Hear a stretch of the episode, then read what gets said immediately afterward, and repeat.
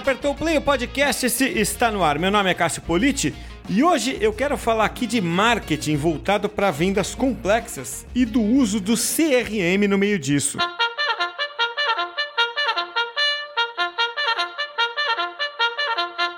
Na edição de hoje do podcast, eu tenho a satisfação de receber o Eduardo Moura, é, que é CMO da Nectar CRM. Bom, é, quem está no mundo aí de CRM, usa CRM, provavelmente conhece a Nectar porque é uma empresa brasileira. Na verdade, é uma empresa goiana, né? E hoje tem atuação relevante no mercado nacional, o que mostra que é muito legal essa nova fase aí da tecnologia, do marketing para o Brasil, que descentraliza um pouco os mercados, né? Então você vê que é, Goiânia é, aí inserida né, com, com louvor no mercado de é, softwares, né? E a vantagem de ser uma empresa brasileira é que a cobrança é sempre em reais, você não fica naquela dependência né, do dólar para você saber quanto é que vai vir a sua próxima fatura. Edu, é um prazer receber você aqui. Obrigado por aceitar o convite para esse bate-papo aqui, Edu. Pô, o prazer é todo meu. Fico extremamente lisonjeado de ser convidado para falar um palco que já recebeu grandes feras, grandes nomes. É um orgulho gigantesco de estar trocando aí contigo. Espero que a gente consiga trazer alguns insights um pouquinho fora da caixa também para o pessoal que está escutando é, e contribuir com tudo isso que a gente vem vivendo, olhando na trincheira, no campo de batalha. E o objetivo é exatamente trazer esse conhecimento que a gente tem no campo de batalha, trazendo um pouquinho ali para a prática, para a gente conseguir é, mover muito negócio, mover ponteiro de cultura e etc., tudo junto. É isso aí, Edu. É, é, essa é a ideia. E olha, antes que você julgue o Edu aí pelo áudio que você está ouvindo, pô, o cara pega um microfone com um chiado tal. Não é isso não, né, Edu, esse chiado aí, né? Não é, não. Poderia ser, mas não é. O que, que acontece, pessoal? Quem tá, tá escutando aí, eu não sei que dia que você tá ouvindo isso, mas assim, é, do lado de cá, aqui em Goiânia, tá chovendo bastante. A gente tá gravando meados de junho, metade de junho, e não é comum esse tipo de chuva aqui, não. Pegamos aí um, um momento de chuva aqui, que começou bem, bem de repente, e o barulho esse chiado vai ser assim, mas não vai atrapalhar muito o fluxo, não. Vai inspirar a gente mais para trazer conteúdo para vocês. É isso aí, pô, chuva fora de hora aí, essa chuva de verão quase no inverno, né? Já no inverno praticamente, né, Edu? Boa. Mas é, vamos lá, né? Mas está dando para ouvir bem. Seu microfone está ótimo e é, eu queria falar justamente, né, de, de, produto que vocês vendem, né, Edu? Que é, é, é o CRM, né? Porque é aquilo, né, Edu? Uma coisa é você vender um produto de tomada de decisão rápida, simples, né? É, outra coisa é você vender um CRM que vai virar o centro da operação da empresa ali, né? Muitas vezes, acho que quase sempre, né? A empresa que é orientada a vendas, ela é, tem o CRM como um guia de sobrevivência na selva, né? Onde ela registra todas as oportunidades comerciais, as relações comerciais, até chegar na venda, né? Aí que é a minha pergunta, Edu, como que é fazer o marketing voltado para vendas complexas? Cara, acho que sim, é, é uma pergunta brilhante para a gente começar a explorar esse campo que é muito vasto. Quando a gente olha para o mercado de publicidade, assim, mais geral, normalmente a gente vai estudar bastante base é, mais para o mercado assim de varejo, né, mais de exposição de produto, produto final é, com um pouquinho mais de baixa complexidade. Nos, nos, nos primeiros estudos ali que a gente faz sobre publicidade, depois que a gente vai adentrando, a gente pega essa camada muito forte de venda complexa, né, de produtos complexos e de tomada de decisões complexas também, que exige um posicionamento um pouquinho diferente da maneira como a gente opera o marketing. Basicamente, Cássio, na minha visão, tá? As bases, o fundamento você ainda leva. O meio que você faz cada uma dessas operações, dessas bases acontecer e chegar no seu cliente final, muda um pouquinho. Então, assim, basicamente, aqui o que mais a gente acredita como a gente opera um marketing voltado para venda complexa é que a gente precisa quebrar o funil em mais etapas. A gente precisa entender que, pô, menos de 3%, normalmente a gente separa né, um triângulo ali, uma pirâmide, em, em que o topo dela, os 3%, é de pessoas procurando o nosso produto. No nosso caso, no mercado de venda complexa, às vezes a pessoa nem sabe expressar o que, que ela quer. Então a gente tem que fazer muito posicionamento de marca, trazer muita consciência para quem a gente está comunicando lá para a base. Então, para descobrir sobre termos essenciais, sobre essas bases, entender o negócio onde ela vive, entender que realmente ela está passando por um problema, Porque quando a gente precisa, normalmente, de, uma, de, uma, de um produto mais complexo, quer dizer que a gente não tem um produto ou um problema, no caso, tão simples. E isso exige mais etapas para a gente passar para tomar consciência, descobrir e aprender sobre o problema, e aí sim tentar evaluar essas decisões por produtos diferentes. E aí começa comparações entre produtos de um CRM, por exemplo, que é o nosso caso aqui da Nectar, entre um RP, que é um outro software que está no mercado há muito tempo, ou uma automação de marketing. Então as coisas começam a, a, se interseccionar muito mais do que em outros mercados, que as pessoas já têm um pouquinho mais de consciência sobre cada um desses produtos. Então, assim, a maneira como a gente opera marketing hoje é muito voltado para educar o mercado sobre o que, que é os parâmetros gerais do que a gente fala e do que a gente resolve, que basicamente é vendas. Então, operações comerciais também complexas. Então, a gente fala muito sobre esse assunto para educar todo mundo, educar o pessoal e mostrar como que eles podem resolver esses problemas. Só que numa jornada mais longa do que a gente faz normalmente no mercado tradicional.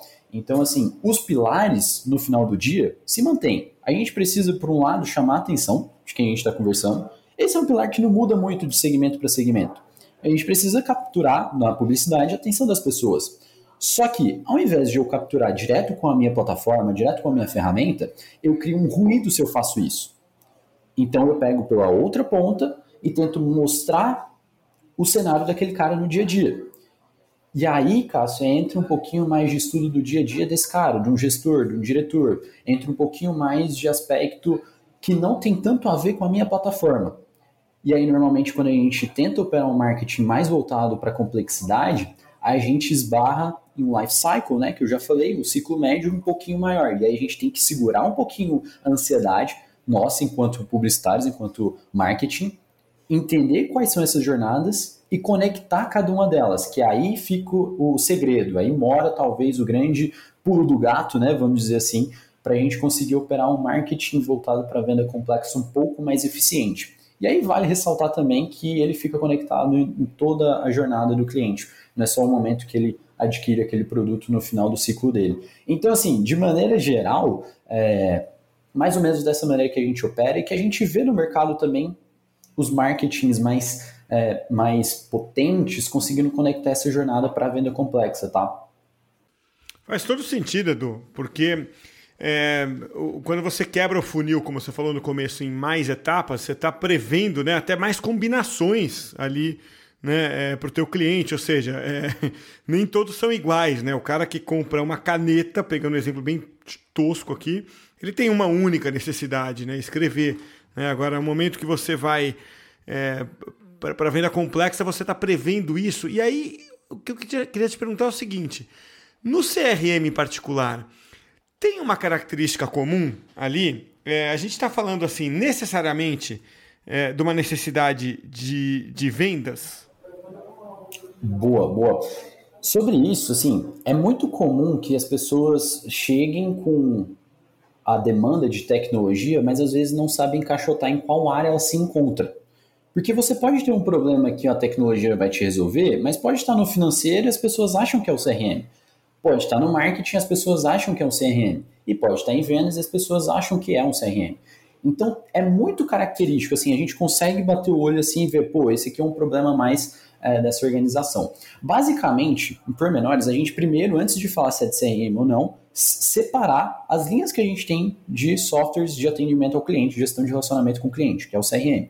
Basicamente, a gente vai ter CRMs que são voltados mais para operação de marketing, e aí vai ter uma comunicação mais em massa, uma automação maior para comunicar com várias pessoas ao mesmo tempo, é, vai ter mais rotina de entender o perfil de cada um desses consumidores de maneira um pouco mais automática.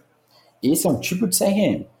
Tem um CRM que é muito mais voltado para atendimento ao cliente, é mais próximo de um saque do que de qualquer outra coisa, e aí é voltado diretamente para atender essas demandas de ticket, por exemplo, de coisas que o cliente levanta na outra ponta que você precisa resolver. E aí a gama maior, onde mais se popularizou o CRM mesmo, que é voltado para vendas. E aí, tanto vendas de aquisição de novos clientes, quanto também é, vendas internas dentro de base de clientes que a empresa já possua.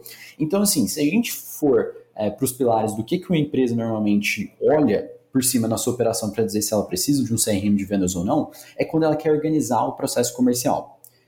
E aí, quando ela tem essa demanda, de, pô, eu quero organizar meu processo comercial, normalmente tem outros problemas inclusos. É tanto problema do gerente comercial que, pô, não consegue tirar férias, porque se ele tirar férias, a equipe dele não bate meta. Porque ele não tem um processo ali muito bem organizado onde ele consegue colocar todo mundo em cima do mesmo trilho. Isso é um problema clássico que a gente escuta de gerente comercial que precisa de mais organização de processo. E uma tecnologia de CRM pode ajudar ele. Outra coisa, quando um diretor comercial, por exemplo, não consegue definir ou acompanhar as metas do time dele, de comerciais, de maneira, de maneira clara e transparente. Então, nesses atributos, todos eles envolvem organização processual comercial. Então pode ser tanto no front, os vendedores eles não têm tanta, é, tanta ciência de o que está acontecendo com cada um dos deals que ele está correndo ali pelo pipeline dele, quanto também pode ser um atributo mais estratégico. Então a gente tem problemas nas três camadas de administração básica que a gente tem: estratégico, tático e operacional. O que vai mudar é o que, que cada uma delas chama mais atenção na empresa. Se envolve comercial, normalmente vai envolver alguma coisa de processualização desse processo, desse, desse processo comercial, seja funil de vendas, matriz de qualificação, seja base de contatos, enfim, existe uma gama de, de, de metodologias que a gente consegue operar nisso. Mas, de maneira geral, quando a gente sente uma dor, tipo, quero aumentar vendas, mas não sei por onde, possivelmente você não tem um processo comercial sólido para ver se está te faltando demanda ou se está te faltando converter essa demanda que você tem. Então, a partir daí, a gente consegue dar os pontapés iniciais de entender que a gente precisa de um CRM voltado para vendas. Pois é, o, é muito legal ver quem vende CRM, como é que encara o CRM. Né? Eu estou achando muito interessante ouvir de você isso. É, porque a experiência do lado de cá do balcão, Edu, e até defendendo um pouco a categoria do produto que você defende e que você vende, é que o CRM ajuda. Você põe CRM e você vende mais, né? Nesse terceiro caso que você falou, né? É, uhum. É, o terceiro ou último, não, não, sei se eu perdi a contagem. Mas é, o fato é que a, a, a, colocou CRM, a coisa flui melhor, você vê o vendedor performando melhor, né? Uhum. É, e, e uma pergunta frequente é qual é o melhor momento para adotar CRM, né? É, porque, como você falou, assim, o problema pode estar no estratégico, operacional, tático, né? tudo bem. Mas eu queria ouvir a sua opinião sobre isso, né? Qual é o melhor momento? Porque eu vou te dar a opinião de um blog né, da Inovitech, que eu acho uma empresa legal, né? e eles deram uma opinião sobre isso. Eles dizem que é, a empresa deve ter a necessidade de vender realmente, né? Fazer dinheiro, de vender. E não só gerar leads, né? É, então, assim, se ela parte dessa necessidade de venda e usa CRM para um processo, né, como você falou, de organização do comercial, talvez até de qualificação, acompanhamento de leads, de métricas, aí é o momento de você ter CRM, se você tem essa necessidade. Essa é a opinião desse blog, cujo link eu deixei aqui na descrição do podcast. E a sua opinião, qual é, Edu? Qual é o melhor momento para uma empresa ter um CRM? Cara, muito, muito bom essa pergunta. É o que a gente vive no dia a dia, né? A gente começa um negócio, começa a querer escalar ele e já começa a olhar para o mercado para essas ferramentas, né? Então, olha, vê de um lado o CRM, começou a se popularizar demais. Então, assim, um dos primeiros, uma das primeiras plataformas que, que as empresas buscam para usar é o CRM hoje em dia, sabe? Isso é muito legal ver esse movimento para gente que está desde o começo nesse mercado e vem educando e vem trazendo essa ponte, puxando mesmo o carro para esse assunto, né? Antes, Cássio, se me, se me permita, eu quero claro. voltar um pouquinho no que você havia comentado é, sobre quebrar essas etapas, quebrar essa visão, que, assim, para mim, de verdade, é onde está o maior valor de um CRM. Então, assim, antes mesmo aqui a gente estava comentando sobre carro, né? Sobre problema de carro, e um dos grandes, uma das grandes coisas que quando a gente olha para um carro e consegue, um mecânico mesmo olha para um carro e, e vê, não, beleza, esse aqui eu consigo arrumar de uma maneira mais rápida. Ele vai olhar para o computador de bordo, vai colocar lá o, o sensor para ver qual que é o problema que está tendo no carro, ele vai mapear. Só que para isso ele precisa de um computador de bordo para ver se, por exemplo, o motor está quente ou não. Ele precisa da temperatura, ele precisa ali do painel do carro para conseguir operar nisso. A gente chama esse painel do carro aqui dentro de dashboard, um dashboard de indicadores. Só que o mecânico só consegue ajustar sem ter que trocar o motor inteiro, se ele sabe a parte onde ele tem que mexer. Porque não foi ele que construiu. Ele tem a noção, só que ele precisa do indicador para ver onde ele vai mudar. E o CRM quebrado em etapas, colocar um processo comercial é exatamente isso, dar visibilidade para a gente não ter que, por exemplo, demitir ou contratar muito vendedor sem saber se a demanda que a gente tem é suficiente, sem saber se é o meu processo que está furado ou se é o meu discurso que está furado, ou se é a qualidade da demanda que eu estou trazendo que está furada. Como que eu vou escalar um processo comercial se eu não tenho um pouco dessas informações? Aí é gestão às cegas. Aí a gente volta a um processo de gestão comercial onde a gente só é capaz de contratar vendedor, demitir vendedor e treinar ele em cima do portfólio de produtos. Nem em discursos a gente consegue treinar muito. Então, assim, quebrar em etapas, às vezes a gente é, coloca num, num, lugar que não tem o devido destaque. Só que colocar essa visão dá para gente muita tranquilidade em olhar o processo e saber onde operar. Gasta energia no lugar certo e não desperdice em lugares que é desfoque, que não vai dar tanto resultado para gente. Então, assim, para mim, um dos principais pilares de um CRM, o que, que você precisa ir do outro lado, ter noção de que está conseguindo operar no seu, é, pô, ter essa visibilidade, sabe? É, conseguir enxergar esses lugares onde você coloca o seu esforço é, e vai trazer ali os seus 20% de esforço, trazendo os 80% de resultado. Isso é maravilhoso, a gente, todo mundo só tem a mesma, a mesma quantidade de horas no seu dia. Imagina se a gente consegue otimizar isso. Para um processo comercial, cada minuto importa. Então, dentro desse contexto, saber onde a gente vai mudar é imprescindível. E aí, partindo já para a pergunta em si, de qual é o melhor momento, existe muita até discussão, muita divergência, até entre consultorias mesmo, até entre grandes players de mercado, mas assim, ó, minha visão 100% transparente, se você tem um primórdio de um processo comercial, veja, não é o processo mais otimizado, aquele processo mais é, bonito do mundo. Se você tem um primórdio, primórdio de como você vende e de como é que é que você desempenha esse processo comercial, você já está apto para olhar um CRM. E aí você precisa pelo menos isso minimamente documentado. Porque senão o que, que acontece? Muitas vezes a gente pega aqui empresas que ainda não sabem como vendem, não sabem vender o seu produto, não sabem direito as etapas que as pessoas compram aquele produto, passam para comprar aquele produto, e aí de repente elas se veem na necessidade de contratar um CRM, porque o CRM é o que vai alavancar vendas.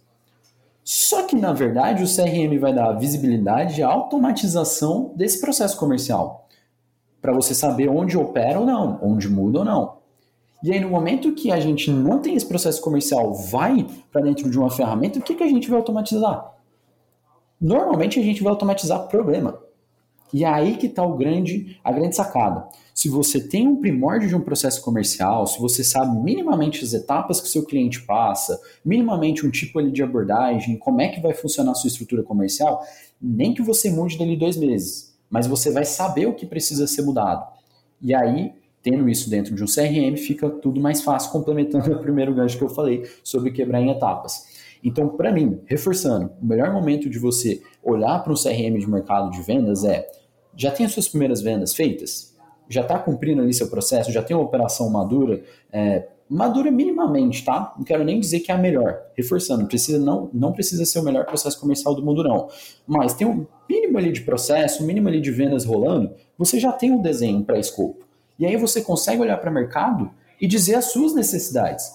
Ah, legal, eu tenho um processo comercial assim, então para mim é imprescindível que tenha isso, isso e isso.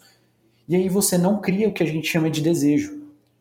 Quando a gente vai comprar, a gente que está no mercado de marketing, de publicidade, a gente sabe muito bem como opera a roda de desejo. Então a gente sempre tenta criar esse desejo, né, desde que factível, desde que compatível com a jornada das pessoas que a gente está falando, mas criar esse desejo em cima do nosso produto. Só que se você, por outro lado, pega, olha e vai atrás de um CRM apenas olhando o seu desejo e não que é o eficiente para você vender mais, não dá outra, você vai automatizar problema. E é interessante, né, Edu, como muitas vezes, quando você, é, ok, tem esse processo, às vezes até informal, né, mas ele existe dentro da empresa, é, aí você põe o CRM. É impressionante como você é, vai melhorando o seu processo a partir do momento que você tem o desenho dele, né? Você hum, organiza na sua cabeça e na sua tela, né? Como é que aquela venda acontece.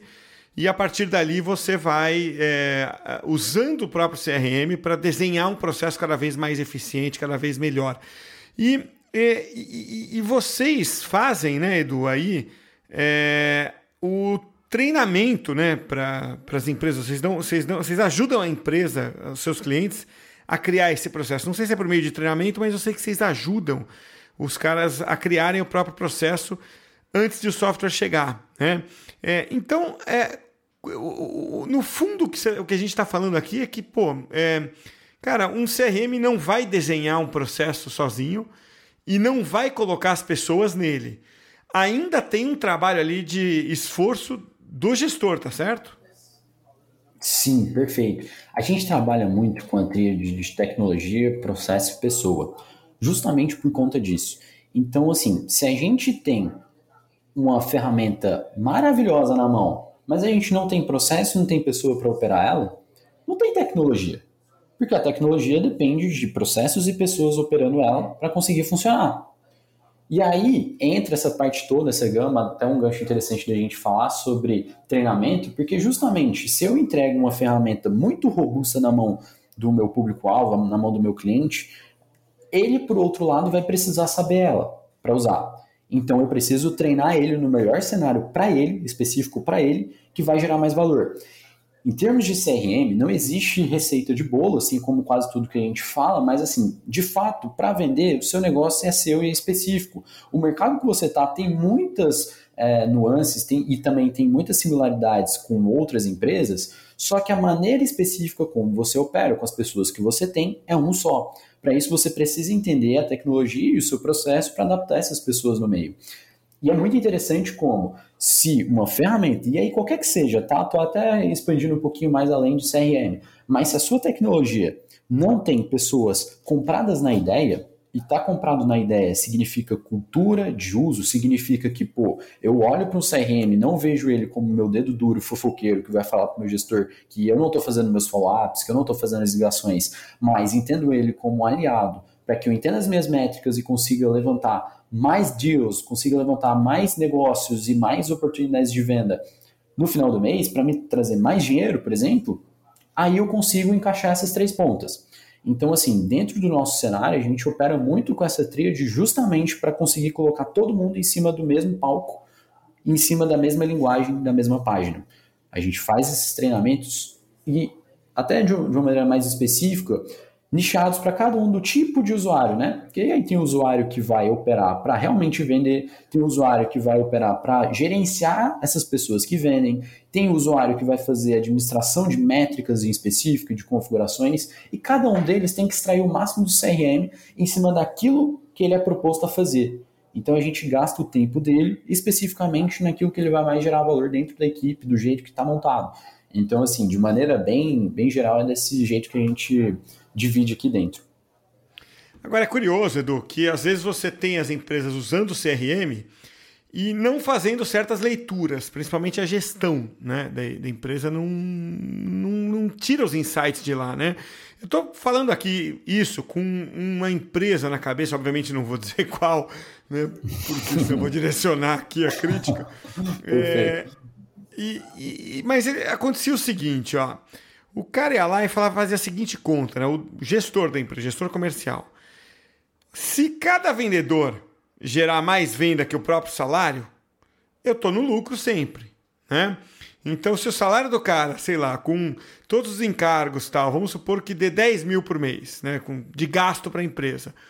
Ele pensava assim, pô, se esse cara me trouxer 11, 10 mil e um reais, né, ele já se paga e já me dá lucro. Então, Enquanto essa afirmativa fosse verdadeira, ele ia metendo o vendedor lá dentro, entendeu? Então eu lembro que o comercial, uma hora, foi o maior departamento da empresa, né?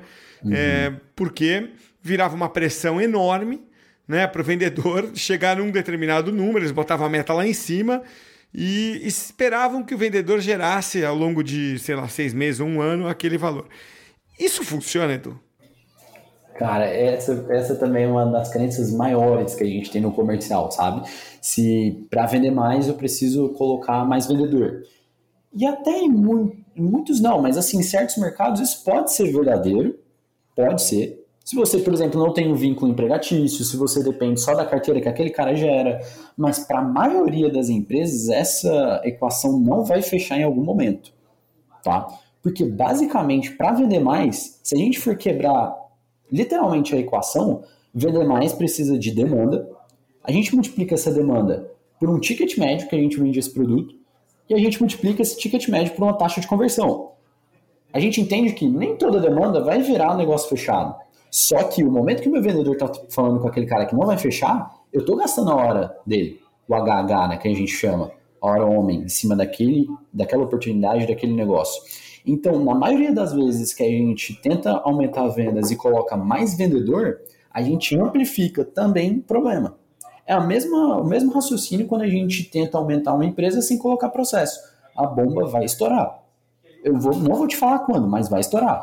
E aí, se você aumenta demais a quantidade de vendedor, você pode, um, sofrer de inanição. Então, esses vendedores podem não ter demanda suficiente. Dois, pode jogar contrário na taxa de conversão, pode cair, porque você tem demanda muito esparsa de pessoas que ele está muito pulverizado, então o conhecimento não está muito é, bem enraizado dentro da equipe, você não tem um plano para atender essas pessoas e tem cada um no nível naturalmente, nesse tipo de negócio, pode ter certeza que vai ter três, quatro caras ali que carregam o resultado da empresa. E que na conta final, beleza, vai fechar. Só que quando a gente olha no individual, numa métrica que a gente chama de Sales Rep Wealth, que é basicamente a saúde que a gente tem de cada uma dessas pessoas que está no comercial, levando em conta não só o custo dele, mas o custo de departamento e de ações de marketing que a gente gera oportunidades para ele, a conta não fecha. Então, assim, basicamente, se a gente for tentar colocar na ponta do lápis, o que é mais interessante é a gente quebrar esse aumento de venda se, beleza, vou trazer um vendedor, quais são os canais que eu vou usar para gerar mais demanda para ele? Qual que é a taxa de conversão? No começo, no treinamento, a taxa de conversão é menor. Eu estou apto a passar por isso sem prejudicar meu financeiro? E o ticket médio? Normalmente também um vendedor mais novo, normalmente pega uma carteira, uma carteira que tem um ticket médio menor eu tô tranquilo para passar por três meses isso, quatro meses, o que for de treinamento para ele, para ele conseguir operar em alto nível? Então, assim, essas são perguntas não lógicas que quando a gente quer vender mais, a gente só pensa nisso. Ou a gente só pensa em trazer mais vendedor ou em aumentar a demanda. Só que, de novo, a gente pode estar tá correndo um risco gigantesco só de amplificar problema, tá? Então, se a sua ideia é aumentar vendas, dá uma raciocinada um pouquinho antes. Eu acho que a gente costuma raciocinar bastante aqui com os nossos clientes, é, trazendo essa tríade também para, pô, será que essas pessoas nesse processo conseguem aumentar essa carga mesmo de meta? Eles conseguem estar saudáveis? Porque senão também gera lá na frente um turnover, né? Cássio. Então, tipo, o cara fica um ano na empresa, um ano e meio, quando ele está começando a aprender, ele desmotiva, porque aumenta demais a quantidade de vendedor, ele não consegue mais performar como antes, porque divide a mesma demanda, e aí esse cara sai e gera mais custo, sabe? Então a conta, se a gente pegar no geral, costuma não ser só esses 10 que voltam 11, sabe? E você está descrevendo exatamente o que aconteceu na empresa, viu, Edu? Então você vê ah, que é uma coisa legal. padronizada, assim, né? E, uhum. Era difícil é, segurar vendedores é, por muito tempo, especialmente os bons, né, que tinham oportunidade Perfeito. em outros lugares. Né? E aí eu acho, Edu, é, que a, vê se está certo, a, a, fase seguinte a essa, falou que esse é um dos grandes erros, né? A fase seguinte a essa, eu vi acontecer não na mesma empresa, mas vi acontecer em outra que tinha esse mesmo cenário, né, que você descreveu. É, é assim, olha, não está funcionando, então automatiza, né? Uhum. Então, é, e, ah. e, aí o cara vai para o CRM, né? Com essa expectativa errada que você descreveu. Acontece isso com frequência? Acontece demais, acontece demais. E isso é algo que, assim, é uma das primeiras coisas lógicas que o, o nosso intelecto vai buscar para tentar resolver, né? A gente tenta automatizar para cobrir esse buraco que, entre aspas, a gente chama de pessoas, mas que na verdade não é pessoas, por isso é entre aspas, mas é o processo que a gente está operando. Então, assim, automatizar até partes do relacionamento, a gente, como grandes defensores de relacionamento entre pessoas, por mais que a gente feche contratos B2B, a gente trabalha com empresas B2B, a gente, no final das contas, está vendendo para o CPF, né? Só não é ele que assina, mas é ele que está tomando a decisão. Então, no final das contas, a gente precisa automatizar o que é o burocrático e colocar as pessoas para conseguir lidar com essas questões de relacionamento. Então, no final do dia, Se a gente tenta automatizar alguma coisa que não tem, não está funcionando, de novo a gente amplifica o problema. E aí, primeiro a gente tenta com mais pessoas, mais pessoas não estão tá funcionando, demite todo mundo. No meio disso, tem várias questões de gestão de pessoas que influem na empresa inteira, que não só na área comercial, de medo, de sensação de segurança, de sensação que a empresa pode estar perigando ali e outras áreas anexas podem ser desligadas também.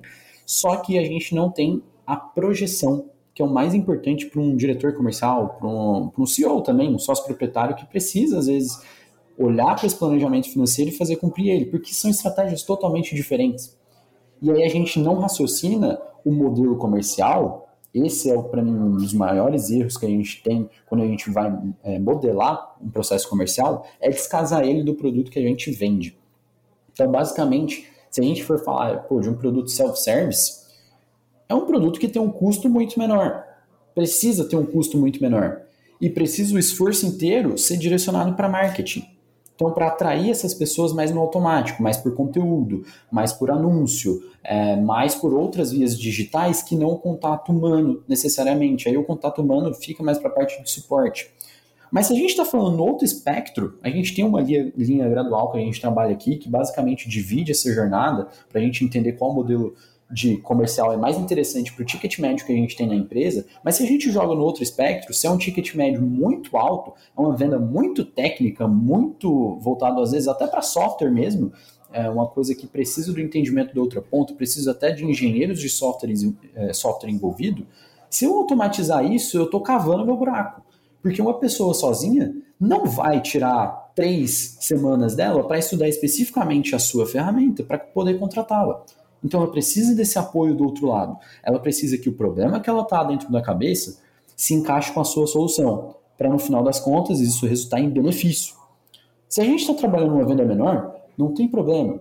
A pessoa que está buscando aquela ferramenta ou aquele produto vai, por si só, pegar o problema que ela tem e conectar com a solução sua. Se a gente tem uma venda complexa, uma venda mais técnica, isso não acontece sozinho. Ela não vai pegar a sua solução e transformar ela no benefício e no momento que ela tenta fazer isso, tem quatro, cinco, seis concorrentes colocando o problema dela na solução deles e devolvendo o benefício. Então isso é uma dinâmica que a gente sempre precisa operar, principalmente raciocinando isso. Pô, será que meu produto é realmente mais automático? Eu consigo automatizar ele? Ou eu preciso, às vezes, até pivotar de mercado, pivotar minha solução para aí sim escalar ela automaticamente? Aí já é outra história, porque a gente não está tratando do mesmo produto. Só que precisa mudar a filosofia do negócio antes. E aí, a filosofia do business, a filosofia do negócio, do sócio proprietário, do cara que está decidindo o modelo de negócio, carrega esse modelo comercial. E aí não ao contrário. Tá? Então, assim, basicamente os dois centavos em cima disso é entender como a gente opera o ticket médio pela modelagem comercial que a gente está indo para o mercado. Putz, que aula, Edu. Quero te agradecer muito aí pelo bate-papo e ao mesmo tempo quero deixar as portas sempre abertas aqui para você voltar. Né? É, que bom que parou de chover. É. parou mesmo, agora em abre o sol. é isso aí. É, e, e, Edu, te agradeço demais então aí pelo bate-papo. É, pô, volte sempre que quiser. Obrigado, viu, Edu? Pô, eu que agradeço o convite, fico extremamente lisonjeado de falar sobre isso. Poderia ficar semanas falando aqui sobre esse assunto. É, tem muita, muita coisa para a gente comentar em cima e de verdade fico bastante lisonjeado com o convite. Quem quiser me achar, enfim, tem no LinkedIn aí, Eduardo Moura. É, a gente o link... deixa o link aqui também. Do, é, deixa aí embaixo, né? É, Perfeito. Espero que a chuva não tenha atrapalhado muito o raciocínio aqui, mas é basicamente isso. É, no final do dia a gente quer muito proporcionar relacionamento de valor, então se você tem interesse em alguma coisa nisso quiser trocar figurinha também em cima desse assunto, estou o tempo inteiro conversando sobre isso, sou frenético obcecado nesse assunto. Obrigado de novo, Cássio, pelo espaço, tamo junto.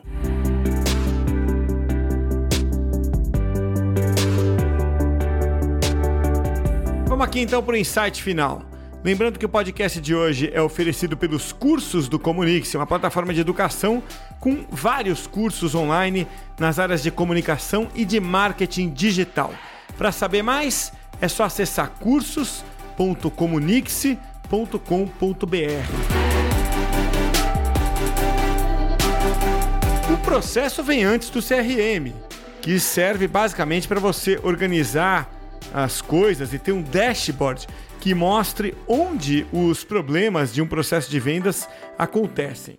Portanto, o CRM é apenas a ferramenta. Muito útil, sem dúvida, muito eficaz, mas apenas uma ferramenta. Esse foi um dos meus insights. Pensa nos seus aí também. Até a próxima, hein? For confidence in your financial plan, look for a CFP professional. When your financial advisor earns the CFP certification, it means he or she is trained to provide ethical financial planning across a holistic range of topics, from retirement and investing to taxes and estate planning, all in your best interest. So, with a CFP professional, you'll feel confident in your financial plan today and tomorrow. Three letters do make a difference. Visit letsmakeaplan.org to find your CFP professional.